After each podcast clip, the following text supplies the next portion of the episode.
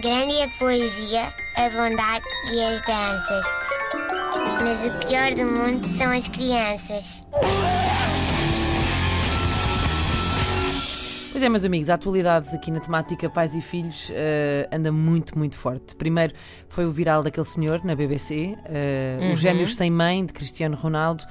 E agora está a ser praticamente impossível uh, passar ao lado dessa entrevista tão boa de Gustavo Santos uh, sobre a sua relação com a paternidade. Uh, Gustavo Santos diz, vou passar aqui a, citar aqui alguns momentos dessa, umas frases dessa entrevista. Foi o meu cão que me ensinou a ser pai.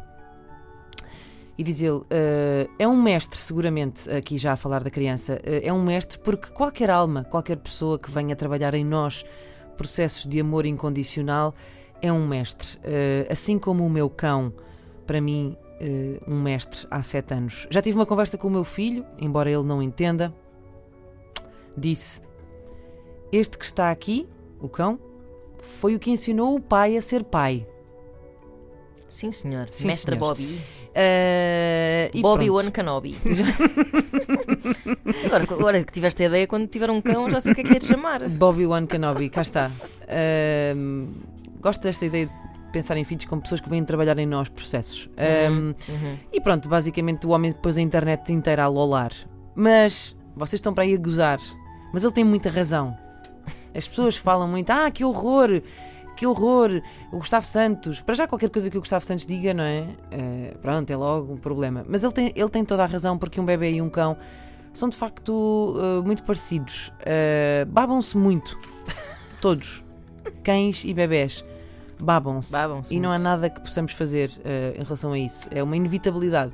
Daquelas bocas sairá baba. Uhum. Uh, lambem partes do seu corpo porque podem, porque conseguem. E as pessoas têm inveja disso. Eu Uhum. Parece-me que uh, cá está. Os bebés gostam muito de pegar nos seus próprios pés, lambem tudo o que podem, Sim, basicamente. sim, sim. E os cães fazem o mesmo. Há mesmo um período da vida dos bebés que se confunde muito co- também com os cães, porque ambos andam com os quatro membros apoiados no chão Certo. às vezes nem dá bem para perceber. Ah, quem, era? era? Era o cão? Era, era o miúdo? Oh, deixa lá. Pronto. E depois também há muito daquilo do. Senta! Se... É! Verdade. Lindo! Lindo, é, lindo, lindo, lindo. Ahm, e cocó, não é? Quer dizer, nisto, por acaso nisto eu acho que os bebés ganham ligeiramente, ah, porque não é preciso levá-los à rua para fazerem cocó.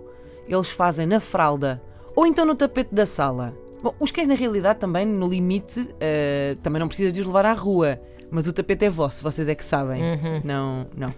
Eh, e posto isto, eh, não batam mais no Gustavo. E também não gastem mais dinheiro em cursos pré-parto. Adotem um cão, porque eu acho que isso vai dar-vos muito jeito.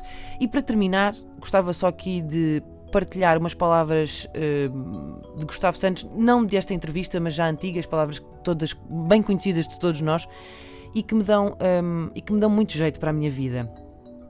Ehm, há três tempos, diz Gustavo Santos: o passado, o presente e Posso o adivinhar? futuro. Ah, ia dizer que era o futuro. E o futuro. e depois há o agora. O agora não é o presente.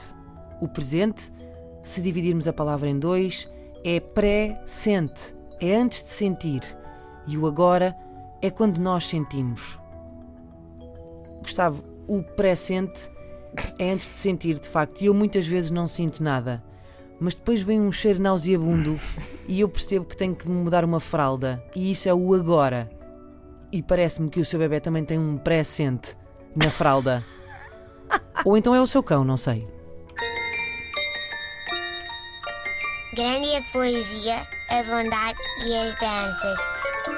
Mas o pior do mundo são as crianças.